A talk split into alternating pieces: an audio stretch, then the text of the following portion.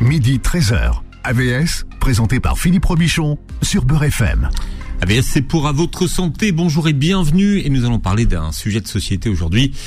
On va parler de choix, le choix d'avoir ou de ne pas avoir des enfants avec mon invité qui s'appelle Bettina Zourli. Bienvenue Bettina. Merci, bienvenue. Bonjour. Vous êtes journaliste spécialiste du genre et child free. C'est ça. Ça se traduit comment en français? Euh, bah Justement, il n'y a pas vraiment de traduction. Bah, littéralement, du coup, c'est libre d'enfant. Mais c'est vrai que c'est pas forcément parlant, donc moi je dis juste je ne veux pas d'enfant ou désir de non-parentalité, mais c'est un peu long. Mm -hmm. Mais en tout cas, c'est pour désigner les personnes qui euh, ont le désir de ne pas être parents. Et il n'y a pas de traduction en fait. Euh, Mais non. Clairement, le, le mot n'est pas traduit. Qu'est-ce que ça veut dire si c'est pas traduit? Bah, C'est vrai que ouais, moi je trouve que bah, forcément la langue et les mots ont un sens et que si une société n'a pas, euh, si un, un pays n'a pas un terme pour parler d'un sujet, c'est en général que c'est un impensé. Et je fais un petit parallèle, par exemple, avec euh, les habitants du euh, Groenland qui ont plus de 10 mots pour parler de la neige parce que c'est leur quotidien. Et que nous, à l'inverse, bah, par exemple, on n'a pas ce, ce mmh. mot pour désigner les gens qui ne veulent pas d'enfants parce que bah, c'est quand même quelque chose qui reste assez euh, perçu comme pathologique ou anormal, enfin, en tout cas, qui soulève pas mal de questions. Mmh.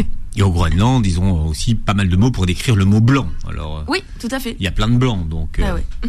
Donc on n'a pas de mots en tout cas pour dire qu'on ne veut pas d'enfants. Vous êtes animatrice d'un compte Instagram qui mmh. s'appelle Je ne veux pas d'enfants et vous publiez le temps du choix être ou ne pas être mère chez Payot. Alors vous racontez dans votre dans votre livre hein, que vous l'avez toujours été. Enfin en tout cas euh, à partir de l'âge de 5 ans, aussi aussi loin que vous en souviennent. Euh, vous le verbalisiez et à qui le disiez-vous oui, en fait, je trouvais ça important comme petite anecdote parce qu'en fait, c'est ma grand-mère qui m'en a reparlé il y a pas longtemps, qui me disait, euh, ouais, quand t'avais 4-5 ans, tu disais qu'on était trop nombreux sur Terre, qu'il fallait arrêter de se reproduire. Bon, qui est un discours que maintenant, à la, mes 32 ans, je ne tiens plus euh, de cette manière-là.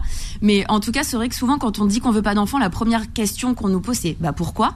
Et ça me paraissait important de dire que, bah, en fait, tout aussi euh, naturellement que des gens mmh. disent, j'ai toujours voulu des enfants, bah, moi, j'en ai toujours pas voulu, en fait. Mmh. À quel moment euh, ça s'est imposé comme un choix pour vous euh, par contre, ouais, c'est vrai qu'il y a souvent, enfin, ça peut être quelque chose de naturel qui est vécu de manière complètement individuelle et mmh. pas euh, politique. Mmh. Mais bon, voilà, dans la vie, il y a une façon de vivre. Ouais, ouais c'est ouais. ça. Mmh. Mais c'est vrai que souvent, il y a quand même des, des espèces d'étapes, euh, en tout cas dans, dans de manière qui sont enfin de manière très normée et moi c'est vrai que c'est à partir de 27 28 ans parce que j'étais en couple hétérosexuel je me suis mariée et là pour plein de gens forcément bah, la suite logique c'est d'avoir des enfants et moi je suis un peu tombée des nues parce que pour dans, dans ma tête il y avait jamais eu de réflexion là-dessus euh, et du coup j'ai commencé à faire des liens justement entre bah, des dynamiques plus politiques et structurelles et mon désir qui était complètement intime et qui n'était pas euh, hmm. politisé ou militant à la base quoi alors, vous, vous revendiquez le droit de ne pas avoir à vous justifier. Donc, parce que la question en général, c'est mmh.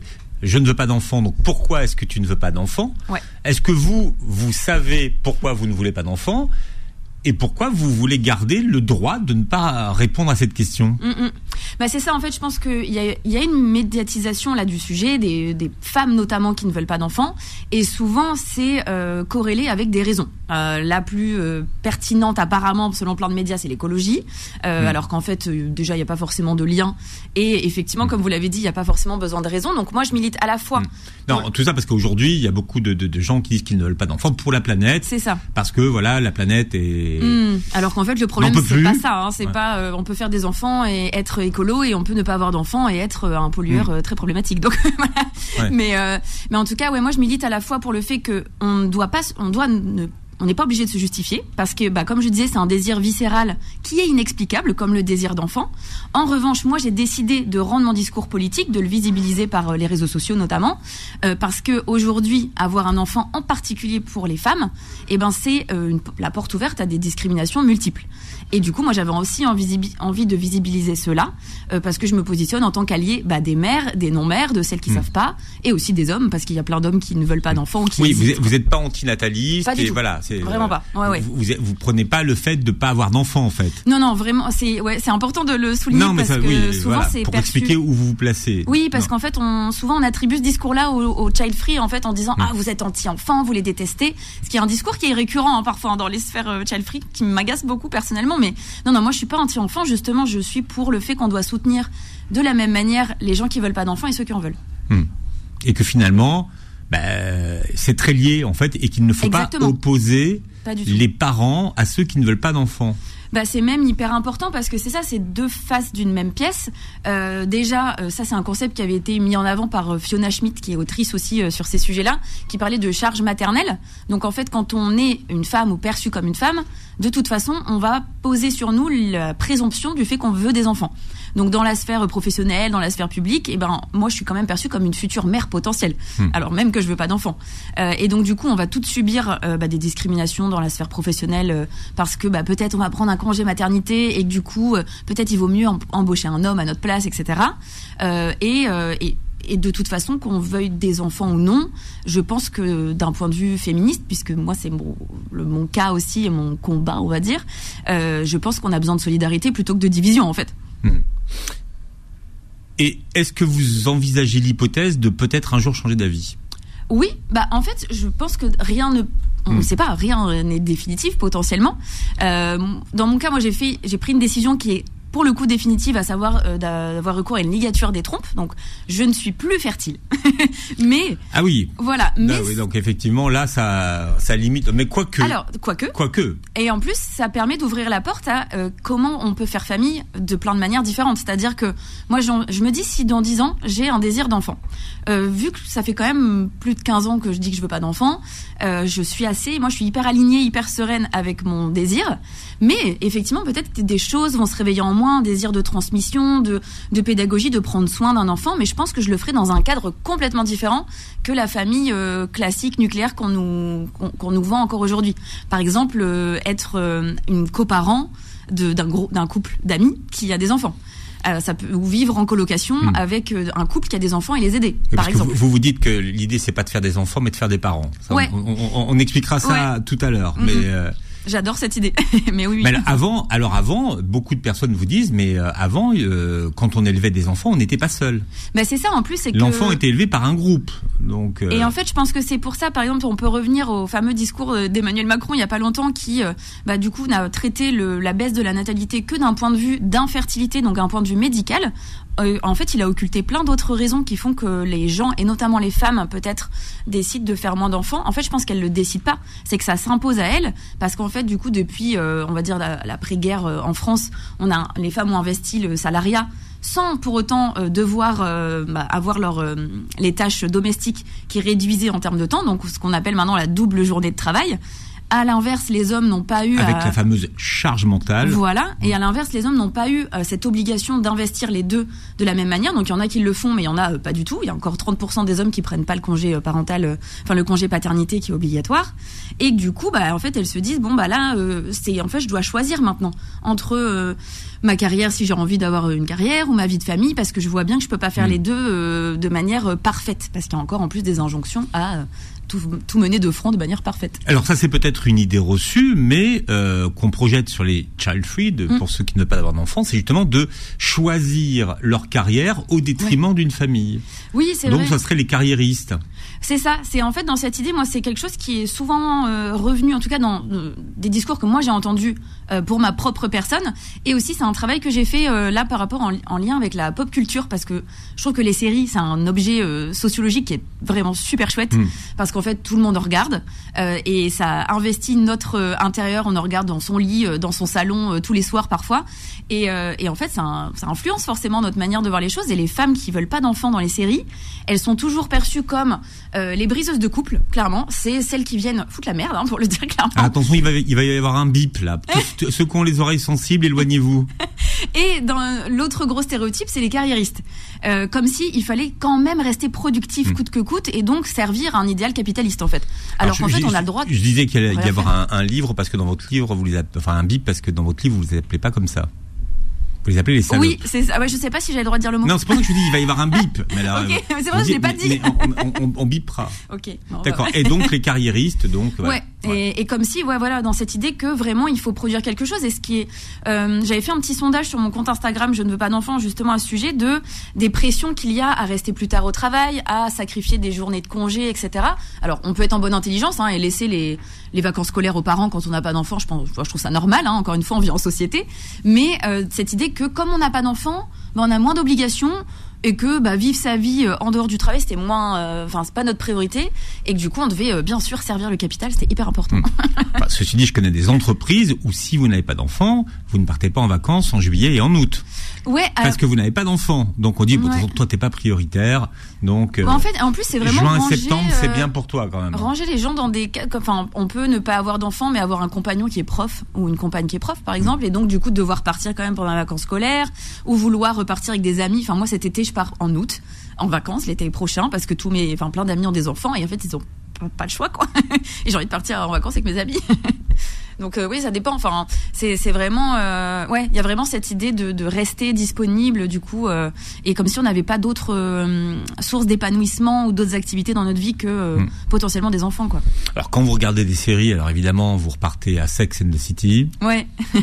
bah c'est un peu la. Desperate Housewife. Ouais. Mais il y a, d'autres représentations des femmes qui, euh, qui, qui, ne veulent pas d'enfants et qui l'assument dans les séries euh, Ouais, bah alors dans il y a Grey's Anatomy où il y a la ah fameuse Christina Young qui est euh, bah que moi j'adore. Hein, je trouve que c'est un personnage qui est pour le coup très positif, mais mine de rien, il évolue toujours en opposition avec euh, notre personnage principal. Mais elle est carriériste, elle. De toute façon. Ouais, super carriériste.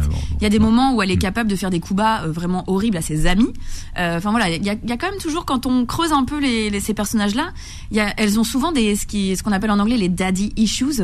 Donc le fait qu'elles ont des problèmes avec leur père et que, bah, en filigrane, ce qu'il dit, c'est que ça pourrait expliquer le fait qu'elle veuille pas d'enfants, parce qu'il y a un problème dans l'enfance. Vous voulez qu'on en parle? Ça va.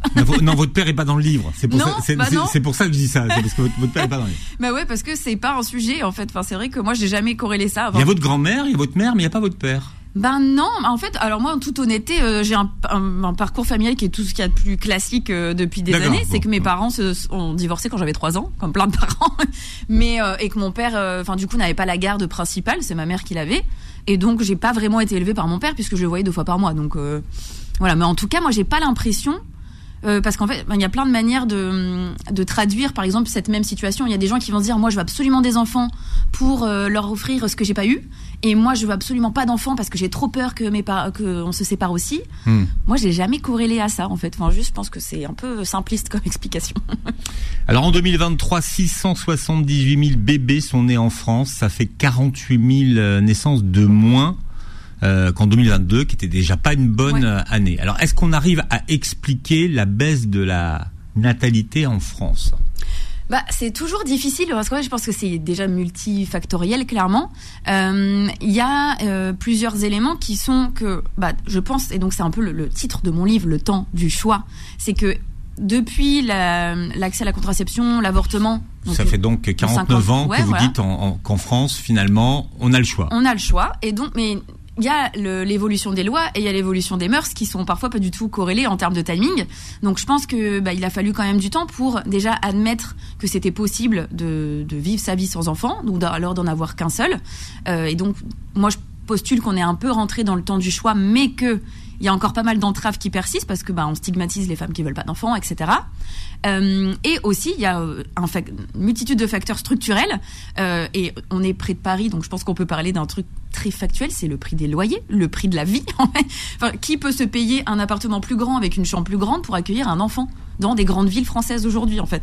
Donc je pense qu'il y a ouais il y a tout un, un panel de choses. On, a parlé, on en a parlé un petit peu euh, le fait que les femmes ont une double journée de travail mhm. et que du coup euh, ben elles sont un peu bloquées parce qu'elles elles ont l'impression de rien faire parfaitement. Donc elles se disent bon bah je me sens pas apte à accueillir des enfants parce qu'il y a trop de, de charge, une charge mentale qui est trop euh, trop développée, trop mhm. pressurisante on va dire. Donc euh, énormément de facteurs, je pense, qui peuvent rentrer en ligne de compte. Et l'infertilité, dont a parlé Emmanuel Macron, hein, évidemment aussi. On en parle aujourd'hui, donc avoir des enfants ou pas, c'est une question de, choix. Bettina Zourli est notre invitée jusqu'à 13h. AVS revient dans un instant. Midi 13h. AVS, présenté par Philippe Robichon sur Beurre FM. Il existe autant de raisons de ne pas avoir d'enfants que de personnes child free. Alors pour ceux qui n'étaient pas là tout à l'heure, euh, mon invité Bettina Zurli va nous rappeler ce que ça veut dire child free. Ouais, donc bah, littéralement libre d'enfant, mais en fait c'est un terme euh, anglais qui euh, permet de désigner les gens qui ne veulent pas d'enfants. Alors c'est un vieux terme, hein, ça a déjà au moins une cinquantaine d'années. Euh, ouais, ça a été utilisé pour la première fois en 1972 dans le Time aux États-Unis. Mmh. Ouais, donc c'est pas voilà, c'est pas récent. C'est pas récent. C'est pas récent. Et puis même avant ce mot-là, les gens, euh, les child free existaient de toute façon. Mmh. Alors, euh, on en parle de plus en plus. Hein, c'est un sujet qui s'impose, en tout cas euh, dans les réseaux sociaux, dans les dans les journaux. Mais concrètement, si on regarde les chiffres, euh, quel est le pourcentage des femmes en âge de procréer qui n'a pas d'enfants? Est-ce qu'on arrive à, justement, avec un peu de recul, de, de voir où, où en est l'évolution? Bah, c'est ça qui est intéressant, c'est d'une part, donc, on, dans la médiatisation là depuis euh, six mois, un an, elle est plutôt autour du fait que ce serait un phénomène, que ce serait un mouvement. Je reprends les mots involontairement euh, des articles qui titrent le fait que oh là là, de plus en plus de femmes ne veulent pas d'enfants, mais en fait une mode, hein, aussi. une mode, une mode, tout à fait, ouais, ouais, ouais, exactement, ouais. Euh, comme si c'était nouveau. Euh, en réalité, quand on reprend les chiffres qu'on a depuis 1850 à peu près euh, du taux de natalité, de descendance finale des femmes, donc c'est le chiffre, le nombre d'enfants qu'elles ont eu à la fin de leur vie fertile, bah, il y a toujours entre 12 et 16% 17 de femmes qui n'ont pas eu d'enfants à la fin de leur vie. Donc on peut pas dire, moi je, enfin faut quand même être prudent, hein, on peut pas parler pour les femmes de, des années 1850, on peut pas mmh. dire que c'était des child free. En tout cas, il y a toujours une proportion égale mmh. de femmes qui n'avaient pas d'enfants. Donc c'est pas du tout un mouvement, c'est pas une mode. Et là, si on reprend le chiffre, le dernier sondage qu'il y a eu, euh, c'était en 2022 pour elle, pour euh, l'IFOP, c'était à peu près 13% de femmes en âge de procréer qui n'ont pas d'enfants qui disaient ne pas en vouloir. Donc on n'est pas sur une mode particulière. Je pense. Non, c'était un peu plus, c'était 30%. 30%. Alors, non, non, en fait, il y a eu un biais. En, fait, il y, avait, deux chiffres. Il y avait deux chiffres. Il y avait deux chiffres. Il y avait, deux chiffres, et donc le, les, la plupart des médias ont repris seulement le chiffre de 30%. Mais en fait, c'est 30% des femmes qui ne sont pas déjà mères donc en fait, c'est 13% des mm. femmes qui ne veulent pas d'enfants. Mm. Et souvent, les deux chiffres se sont un peu entremêlés. Donc, euh, pour Donc le vrai chiffre, c'est 13% en fait. 13% des femmes euh, ne veulent pas d'enfants et 30% des femmes qui n'ont pas déjà d'enfants n'en veulent pas. D'accord. Est-ce qu'on pose la question aux hommes? Bah, beaucoup moins, j'ai l'impression. Moi, je le vois, c'est un petit chiffre. Parce qu'il parce qu'il y a des hommes qui veulent pas d'enfants. Mais apparemment, alors là, on n'a pas reposé la question aux hommes dans ce sondage pour euh, elles, mais le les derniers chiffres qu'on avait, c'était en 2010, il me semble, et il y avait 6% de Français, d'hommes français, qui disaient ne pas vouloir d'enfants, contre 4,5% de, de Françaises seulement en 2010. Hmm. Euh, mais euh, enfin, c'est quand même hyper intéressant de se dire qu'on pose vachement moins la question aux hommes. C'est que je pense qu'encore aujourd'hui, on a beaucoup de mal à penser le sujet comme étant un sujet tout aussi masculin hmm. que féminin. Parce hmm. que les hommes sont encore beaucoup moins représentés dans les sujets qui ont trait à la parentalité, en fait, tout simplement. Alors il y a Thomas Pesquet qui veut pas d'enfant. Ouais, ah bah du coup le traitement médiatique était super intéressant parce que il avait reposté, c'était sur France Inter son émission, enfin son interview, il avait reposté sur ses réseaux sociaux. Donc moi j'avais un peu analysé les commentaires euh, qui disaient oh là là, il est super euh, super responsable, c'est bien de pas vouloir imposer la charge mentale à sa femme, etc. Donc ce qui est vrai, hein, parce qu'il disait je veux pas d'enfant parce que bah en fait je serais pas là parce que bah, mon métier est trop euh, trop chronophage. Euh, enfin voilà, et je n'ai pas envie de changer de métier, donc euh, tout à son honneur bien sûr. et la semaine d'après, il y avait Salomé Saké, qui est autrice du livre Sois jeune et tais-toi, qui avait dit qu'elle savait pas si elle voulait des enfants, notamment parce que bah, l'éco-anxiété est quelque chose qui est hyper présent chez elle. Mais là, le traitement, enfin les, les, les réactions du public, de son lectorat était complètement différente. Enfin, c'était limite insultant en disant qu'elle était égoïste, que bah, elle changerait forcément d'avis parce que c'est une femme et que les femmes ne savent pas ce qu'elles veulent, évidemment, ou que de toute façon euh, on serait bien obligé parce que l'horloge biologique et ce genre de choses. Quoi. Hmm. Pourquoi ça dérange toujours finalement quand on affirme qu'on veut pas d'enfants? Ben, je pense que ça dérange parce que c'est quand même une idée. On l'a dit. Alors c'est pas un concept qui est nouveau, mais l'idée euh, telle qu'elle est médiatisée maintenant, là, c'est quand même assez récent. Et je pense que tout simplement, il y a plein de gens qui n'ont jamais eu euh, de contact avec une personne child-free et qui, du coup, n'imaginent pas qu'on puisse ne pas vouloir d'enfants. Parce qu'en fait, ça fait quand même des millénaires qu'on a mis en place euh, cette fameuse théorie de l'instinct maternel. On a mis quand même beaucoup d'énergie hmm. à faire croire que c'était naturel et que euh, les femmes avaient un désir irrépressible d'enfants et toutes les personnes qui ont un utérus avaient un désir irrépressible d'enfants, forcément.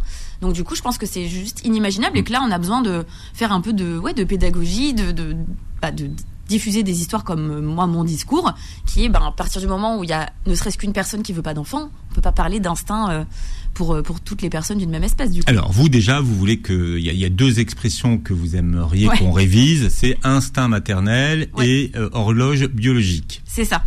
Bah parce qu'en fait les alors, deux. Mais qu'est-ce qui serait plus juste de dire alors finalement qu'instinct maternel et pourquoi c'est pas de l'instinct maternel selon vous? Bah en fait c'est ça les deux dans, dans le, le, cas des deux expressions elles renvoient à quelque chose d'inné du coup. Elles renvoient forcément à l'idée que dans nos dans nos gènes, dans notre corps, dès qu'on est, euh, notamment quand on a un utérus, donc euh, des dispositions biologiques pour porter un enfant, et eh ben forcément on en veut un. Et en fait, c'est pas du tout corrélé. C'est-à-dire l'horloge biologique, par exemple, c'est juste simplement un terme pour parler des cycles euh, corporels des êtres humains. Donc le temps de sommeil, euh, d'ailleurs qui est pas tout à fait égal. Euh, il est pas similaire pour chaque être humain. On en a mm. tous, euh, tous et toutes une différente. Et en aucun cas, ça veut dire qu'il y a un moment où tout le monde a envie d'enfants, plus ou moins au même âge, etc. Ça, ça inclut le fait d'avoir ses règles et la ménopause, mais ça n'inclut pas du tout le désir d'enfant, en fait. Mm. Donc, qu'est-ce qu'on pourrait utiliser de plus juste comme expression ah, Ça, c'est une bonne Parce question. Parce que instinct, instinct maternel, vous le remplacez, vous le remplacez par quoi Bah alors, en fait, ce qui est marrant, moi, je m'étais rendu, j'ai, moi, j'ai pas forcément de envie de le remplacer. Moi, je pense qu'il faut l'abolir, hein, tout simplement, ce mot. Mais quand on tape instinct maternel, par exemple, sur Google, et eh ben en fait, on se rend compte là-dessus, il y a un petit chemin quand même qui a été parcouru parce que il y a pas, par exemple, de page Wikipédia qui s'appelle instinct maternel. Elle s'appelle amour maternel. Donc en fait, je pense qu'on a confondu pas mal de choses, c'est-à-dire quand on dit instinct maternel dans la, le langage familier populaire, bah en fait on entend la capacité des gens à s'occuper d'un enfant. Sauf que cette capacité, elle n'est pas du tout innée. Donc par instinct maternel, on peut simplement dire, euh, je sais pas, responsabilité de s'occuper d'un enfant ou juste prendre soin d'un enfant. En fait, c'est de ça dont on veut parler, j'ai l'impression. Hmm.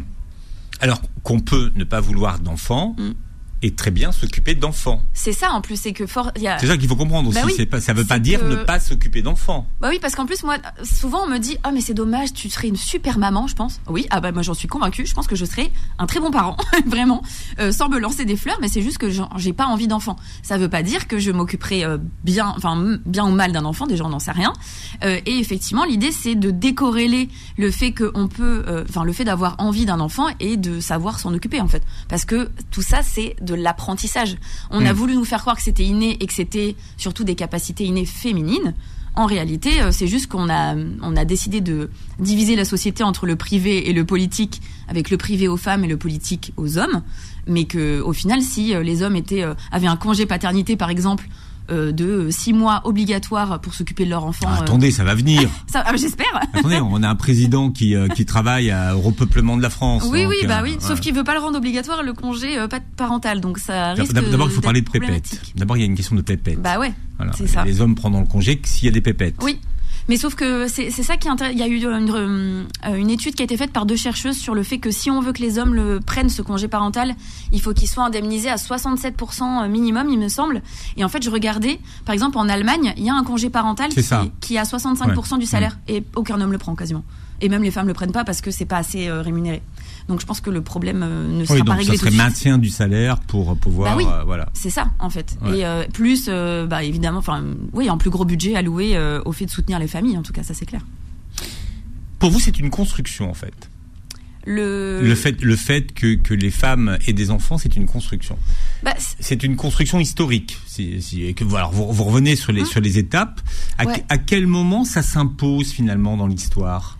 Bah du coup, il y a, y a plusieurs Le fait que les femmes restent, restent, à la maison pour faire des enfants. Ouais, c'est alors euh, là du coup souvent ça va un peu à l'encontre des euh, manuels scolaires qui sont encore très très genrés euh, là-dessus. Par exemple sur la préhistoire, je pense que tous et toutes on a une image de l'homme qui va chasser et la femme qui reste dans la grotte avec ses enfants. Hein. Je pense qu'on a plein d'images comme ça. et en fait donc grâce au fait qu'il y ait des chercheuses féminines et féministes qui ont investi l'anthropologie ou les, des disciplines comme la préhistoire dans les années 70 80, mais en fait elles sont un peu revenues là-dessus. C'est-à-dire qu'on a découvert que euh, ben c'était pas aussi évident que ça. Alors on peut pas. Euh, le but c'est pas d'avoir une lecture qui serait totalement opposée en disant les femmes et les hommes étaient parfaitement égaux. Je pense qu'on peut pas l'affirmer. En fait, on sait pas ce qui se passait euh, il y a 15 000, 20 000 ans. C'est évident. Mais en tout cas, c'était a priori beaucoup moins binaire qu'on ne le pense, hmm. parce qu'en fait, les, les, les, historiens et historiennes le disent, c'est que ce serait bizarre qu'on se soit qu'on se soit coupé de la possibilité d'utiliser la moitié euh, des bras de l'humanité pour survivre en fait. Et que si les femmes n'avaient pas participé au fait de chasser ou au fait de hmm. d'aller chercher de la nourriture, l'être humain serait peut-être pas encore vivant aujourd'hui. Euh, donc ça s'est après opéré plutôt au néolithique avec la sédentarisation où là en fait bah du coup euh, on était moins mobile. Donc en fait les femmes ont euh, eu des grossesses beaucoup plus rapprochées parce que bah du coup le fait d'être moins mobile euh, bah, fait que on perd moins les enfants. Enfin encore une fois hein, les fausses couches on peut pas faire d'historique là-dessus mais c'était sûrement moins moins développé. Et que du coup on s'est dit bah il faut s'organiser en tant que société. Bon bah c'est logique les femmes accouchent. Bon bah elles vont rester s'occuper des enfants en gros quoi. Et c'est je, je, résume hein, très fortement oui non on, on, on l'histoire mais c'est pour savoir à quel moment finalement c'est devenu la norme bah, En fait, a priori, pour pas mal d'historiques, notamment des euh, euh, d'historiennes, pardon, notamment des historiennes marxistes, il y a un lien entre la notion de propriété et le fait de, de diviser la société. C'est-à-dire, il a donc fallu s'organiser à des fins guerrières, à des fins ensuite religieuses il y a 2000, un peu plus de 2000 ans, à des fins capitalistes en fait, pour se dire bon bah il faut il faut absolument faire plus de bras parce qu'il va falloir aller faire la guerre aux voisins en fait. Mmh. Alors montrez votre livre qui vient de qui vient de sortir puisque euh, vous publiez Le temps du choix être ou ne pas être mère chez Payot. Bettina Zourli, vous êtes notre invitée jusqu'à 13h. AVS revient dans un instant. Midi 13h. AVS, présenté par Philippe Robichon sur Beurre FM. Avec Bettina Zourli, qui est notre invitée ce matin, animatrice du compte Instagram Je ne veux pas d'enfants et qui publie Le temps du choix, être ou ne pas être mère chez Payot vous vous intéressez et revenez sur les travaux de Christelle Tarot sur la France dans l'Algérie coloniale mhm. et le rôle qu'on faisait jouer aux femmes. C'est passionnant cette histoire. Ouais, ouais, ouais, son travail est super intéressant. Euh, et surtout de se rendre compte que quand je, je parle souvent à plusieurs reprises dans le livre du fait que les ventres sont instrumentalisés, donc euh, voilà, on l'a dit à des fins religieuses, économiques, euh, mais du coup à des fins colonisatrices aussi, ça a été le, le cas, notamment en Algérie, et que du coup voilà les, les, les, des Français, des Françaises, des couples étaient envoyés d'une part pour bah, faire des enfants, mais aussi pour éduquer dans une vision euh, hmm. civilisatrice évidemment euh, du, du, Maghreb. Euh, ouais, son, son, travail est hyper éclairant là-dessus et c'est vrai que en fait c'est une nuance qui est importante. Enfin, qui est importante à faire, c'est que l'instrumentalisation des corps, notamment féminins, se fait pas du tout de la même manière en fonction de la couleur de peau des femmes, et que du coup il y a eu des moments où on a voulu donc imposer de faire des enfants à certaines personnes, euh, imposer de ne pas en faire aussi à certaines certaines personnes, et euh, de se dire bon bah la natalité va être un moyen d'étendre euh, notre civilisation française hmm. ailleurs. Quoi. Je mets des gros guillemets, hein, bien sûr, quand je parle de ça. je précise. Un autre exemple sur lequel vous revenez, c'est ce qui s'est passé à La Réunion. C'est ça. Qui est d'une violence incroyable aussi. Et, et, en plus, je trouve que c'est très important qu'on y revienne maintenant parce qu'en réalité, ce qui il s'est passé quelque chose d'assez, euh, alors pas similaire, mais en tout cas, je vais y revenir. Donc, c'est euh, les travaux de Françoise Vergès là pour le coup qui avait mis en avant le fait que des femmes à la Réunion, mais aussi en Guadeloupe, à la Martinique, avaient été stérilisées de force ou avaient subi des IVG là aussi de force par des médecins français qui avaient été envoyés par le gouvernement français euh, en disant bon bah il y a certains comme je disais hein, donc il y a certains corps notamment les femmes noires on ne veut pas qu'elles se reproduisent en fait parce qu'elles sont soi-disant trop nombreuses elles font trop d'enfants et donc ça c'était dans les années 70 et dans le même temps on interdisait euh, la stérilisation euh, dans l'hexagone en fait. Hmm. Donc ça c'est quand même. Euh, Ces femmes on les a stérilisées. Ouais, de force, ouais. ouais. Elles, le savaient pas, enfin elles le savaient pas. Non non non non. On, leur, on, les faisait venir dans les cabinets gynécologiques pour des examens soi-disant. Donc je, pense qu'on peut imaginer en plus la violence, la douleur que ça devait être. Et, et donc pour faire le lien avec ce qui se passe un petit peu maintenant, enfin filé avec l'actualité en France, c'est que en mai 2023 il y a eu un appel pour inciter les femmes de Mayotte à se faire stériliser. Je sais pas si vous vous rappelez. Euh, de, la, France, donc. Euh, dans une idée de euh, bah, réguler la population à Mayotte, comme si la réponse à un, problème sanitaire, hein, parce qu'il y a effectivement un problème d'acheminement de l'eau à Mayotte, problème de pauvreté qui est réel, et donc la réponse que le gouvernement français donne à ça, c'est arrêter de faire des enfants. Alors, ça ne règle rien à la situation sur place. Et en plus de ça, hein, toujours dans le même temps, même si la stérilisation est légale en France depuis 2001, c'est encore un parcours très compliqué pour plein de femmes, notamment quand elles case, euh, quand euh, pardon les bonnes cases de ce que j'appelle la bonne féminité avec des guillemets. Donc souvent des femmes blanches, des femmes qui ont la trentaine, des femmes qui sont en couple hétéro, etc. Et ben là c'est souvent très compliqué de se faire stériliser. La femme sans enfant est une figure moderne de la sorcière. Euh, ouais. C'est de qui de Mona Chollet. Ouais, c'est ça, c'est Mona Chollet. Ouais. elle en parle bah, dans son livre Sorcière, du coup, il me semble. Ouais. ouais, ouais. Bah, c'est vrai qu'il y a du coup encore cette diabolisation hein, du, du, des femmes qui ne veulent pas d'enfants, et donc il n'y a pas le pendant masculin. Hein, on en a un, petit peu parlé tout à l'heure. Mm.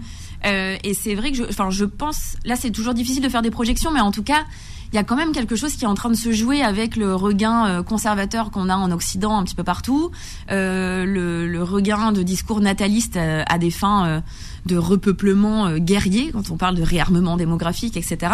Et que du coup, bah, les femmes qui ne veulent pas d'enfants, elles sont perçues comme égoïstes et se soustrayant hmm. à un service national, en fait, limite. Oui, parce que la, la reproduction est encore euh, perçue aujourd'hui comme un enjeu économique. C'est ça, ouais, hein, ouais. C'est ça qu'il faut comprendre. Bah, ça. Et derrière ça, c'est bah, qui va payer nos Exactement, ce que j'allais dire, en fait, c'est que du coup, là, ce qui se cristallise en ce moment, c'est de dire, il faut faire plus d'enfants parce que sinon, on va pas pouvoir continuer notre système de retraite par répartition.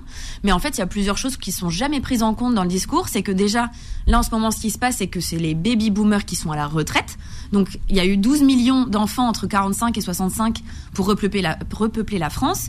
Ils sont à la retraite. Donc effectivement, ils sont beaucoup plus nombreux que euh, d'autres générations. Donc ces retraites, effectivement, elles pèsent un peu plus, mais en réalité, si on lit les études des démographes ou des économistes, ben, on se rend compte que pour les 20 à 40 prochaines années, il n'y a pas de problématique majeure selon eux euh, concernant le fait que bah, il va y avoir un déséquilibre trop important entre les actifs et les retraités. Et en plus de ça, dire qu'il faudrait régler, enfin que la, seule moyen de régler ce problème du coup des retraites et du nombre d'actifs en France, c'est la démographie, bah c'est un faux problème. Il y a plein d'autres pays qui ont euh, misé sur d'autres choses et l'immigration a toujours été aussi, même en France, quelque chose qui a été utilisé bah, à des fins euh, bien sûr capitalistes hein, toujours, mais qu'en tout cas c'est une réalité. C'est que du coup il y a plein d'autres d'autres manières de gérer ça que par la démographie euh, des femmes. Et un autre moyen, ça peut être aussi d'encourager le fait que les femmes retournent travailler quand elles en ont envie. Parce qu'aujourd'hui, euh, énormément de, femmes, quand elles ont un enfant, passent à temps partiel. Mais dans trois quarts des cas, c'est du temps partiel subi et pas du tout choisi. Donc en fait, les femmes aimeraient bien travailler et donc faire partie du, bah, du, nombre d'actifs et d'actives qui euh, permet de euh, subventionner les retraites, par exemple.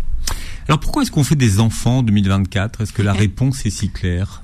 Bah, pas du tout, je pense. Hein. je pense que c'est vraiment très. C'est pour soi qu'on fait des enfants. C'est bah, pour c'est pour eux-mêmes. C'est par amour. C'est. C'est vraiment une question qui est très euh, très délicate. J'ai l'impression parce que on a cette idée que l'enfant est aujourd'hui devenu un pur désir personnel, individuel, et qu'on fait des enfants pour soi. Euh, moi, je pense qu'on fait des enfants pour plein de raisons. Alors pour soi-même, euh, évidemment, mais il y a j'ai cette impression que ça peut être aussi un moyen de, bah, encore une fois, de perpétuer une norme parce qu'on on n'a pas le, encore une fois, 100% de libre arbitre sur la, sur la question, et qu'on se dit que la seule manière de réussir sa vie, de réussir le couple, c'est en ayant le fruit de l'amour entre deux personnes, etc. Je prends euh, hmm. légitimement ce genre. C'est-à-dire que ça, reste encore un archétype de la vie, de la vie, de la vie sociale euh, réussie. Ah bah, et je pense que la, une énorme partie des personnes et des femmes notamment qui n'ont pas d'enfants l'ont déjà entendu une fois de euh, t'as raté ta vie ou tu vas rater ta vie de toute façon parce que t'as pas d'enfants. Donc les réactions en fait que nous on reçoit et qu'on entend sont un super miroir de euh, comment on entrevoit hmm. encore euh, la vie aujourd'hui. Euh, alors que, voilà, ouais, je pense. Et en plus, dans une société individualiste et capitaliste, il y a aussi cette idée que l'enfant est devenu presque un, un bien de consommation. C'est en fait un moyen de projeter pas mal de choses aux yeux de la société, le nombre d'activités extrascolaires qu'il va faire, les vêtements, etc. Enfin, voilà, c'est devenu un moyen de, de hmm. montrer son statut social en fait aussi. Hmm. Alors il y a une pression sociale, mais il y a aussi une pression familiale. Familiale, ouais. Bah oui, il y a aussi, je pense que pareil, hein, pas Beaucoup mal de... cèdent, euh, dès que vous êtes marié, une demi-heure après, on vous demande quand est-ce que vous allez faire le premier enfant. Ça. Ou des, des, parents qui disent, oh là là, mais je serai jamais grand-mère ou grand-père, quelle tristesse, comme si, euh, comme si les enfants euh, étaient la propriété de leurs parents. Donc je pense que c'est toujours bien de le rappeler, mm. hein, nos enfants, enfin nos enfants, pas les miens du coup, mais les enfants ne sont jamais la propriété de leurs parents. Ils font bien ce qu'ils veulent. mais oui, il y a vraiment cette idée de perpétuer un modèle en fait qu'on n'a pas remis en question. Et c'est vrai que là, j'ai plus la source à disposition, je suis désolée, mais j'avais lu qu'il faut souvent trois générations pour que une, euh, une idée, enfin une, une, norme euh, s'installe en fait comme étant euh, perçue comme durable et ayant toujours existé. Mhm. Et donc là, dans le cadre de la famille nucléaire, bah, ça fait effectivement plutôt plus ou moins trois générations que l'on vit de cette manière-là. Donc un couple sous le même toit avec des enfants sous le même toit, pas en famille élargie, etc. Et donc je pense que pour plein de gens, plein de personnes pensent qu'on a toujours vécu comme ça, alors que pas du tout. La société n'a aucun doute, les femmes veulent des enfants, il faut donc tout faire pour leur en donner. Vous, vous aimeriez qu'il y ait une place pour le doute. Ouais. Et euh, vous prenez en exemple euh, toutes ces femmes qui suivent des parcours à la procréation. Ouais. Oui, tout à fait. Euh, c'est quelque chose que moi qui a été un angle mort pendant très longtemps. Et en fait, euh, c'est en discutant avec des femmes en parcours PMA pendant de longues années euh, qui sont venues me voir en me disant, eh ben, ça fait beaucoup de bien de d'avoir des discours de femmes qui sont épanouies sans enfants, parce qu'en fait, à partir du moment où mon infertilité a été détectée, eh ben le parcours PMA s'impose en fait limite de lui-même et est imposé par les médecins comme euh, la seule issue possible. Il faut absolument avoir recours à une, une FIV ou à une PMA. Euh, et euh, j'ai plein de témoignages là aussi de femmes qui me disaient qu'on leur a jamais expliqué que les PMA ne réussissent pas à tous les coups quand même et que là il y a un chiffre euh, un peu plus récent qui a été qui est sorti après la fin de mon manuscrit qui est que 47% des parcours PMA ne fonctionnent pas, n'aboutissent pas à un enfant dans les 5 ans, ce qui est quand même pas mal, c'est plus d'un mmh. sur deux et on oublie de le dire aux personnes, aux, aux couples je pense euh, dans, on leur fait croire en fait qu'il va forcément y avoir un enfant à la clé, qu'en fait l'enfant est devenu un droit quasiment. Alors, je prends beaucoup de pincettes hein, parce que moi je défendrai toujours euh, la PMA euh, sans aucun problème, euh, en particulier pour les femmes seules, pour les couples LGBTQ+, aucun souci. mais par contre, je pense qu'il faut aussi être critique sur le fait que l'enfant est pas un droit et que bah, tout le monde n'aura pas d'enfant dans sa vie et c'est comme ça aussi. Mmh.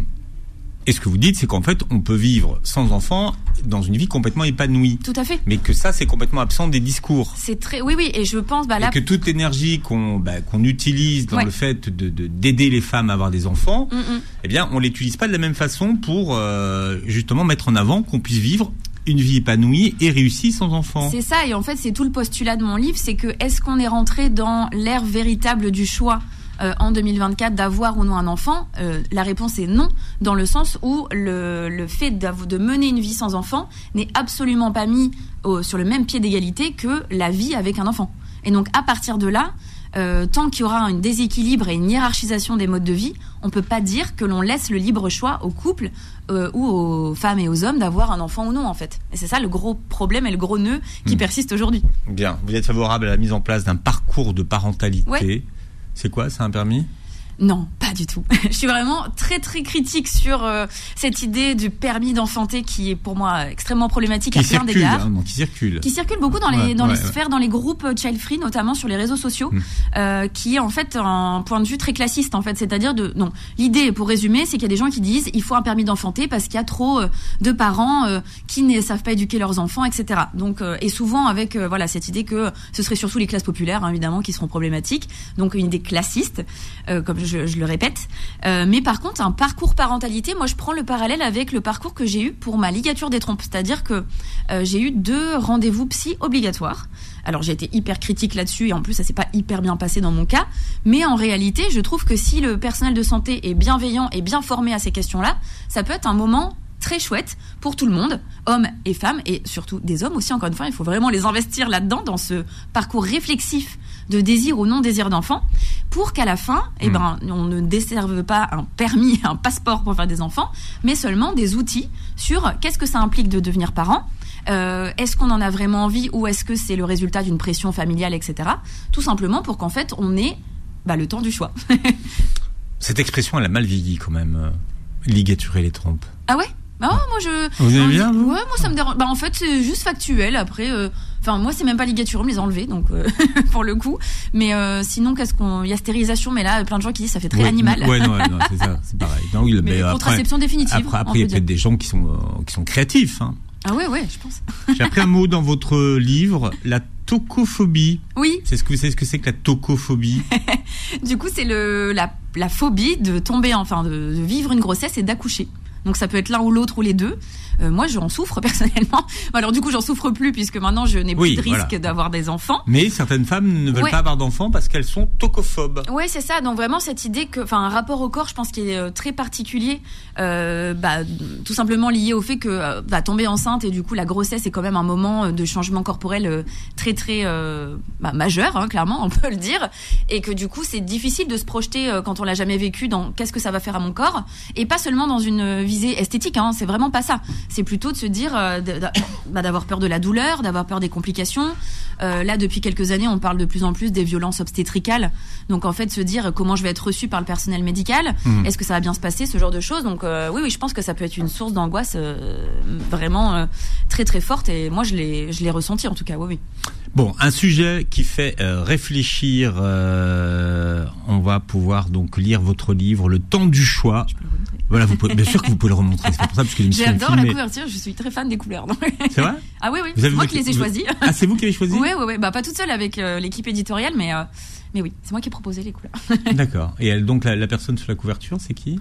C'est, ça peut être, c'est tout le monde. Ah oui, c'est tout le monde. Il n'y a, a, pas forcément un modèle. non. Donc le temps du choix, être ou ne pas être mère chez Payot. On vous écoute sur votre euh, compte Instagram. Je ne veux pas d'enfants. Merci d'avoir été avec nous. Merci beaucoup. Voilà, vous réécouterez l'émission en podcast sur beurrefm.net et sur les plateformes qui reprennent l'émission et vous verrez l'émission sur la chaîne YouTube et passez une très belle journée santé sur Beurre FM. Retrouvez AVS tous les jours de midi à 13h et en podcast sur beurrefm.net et l'appli Beurre FM.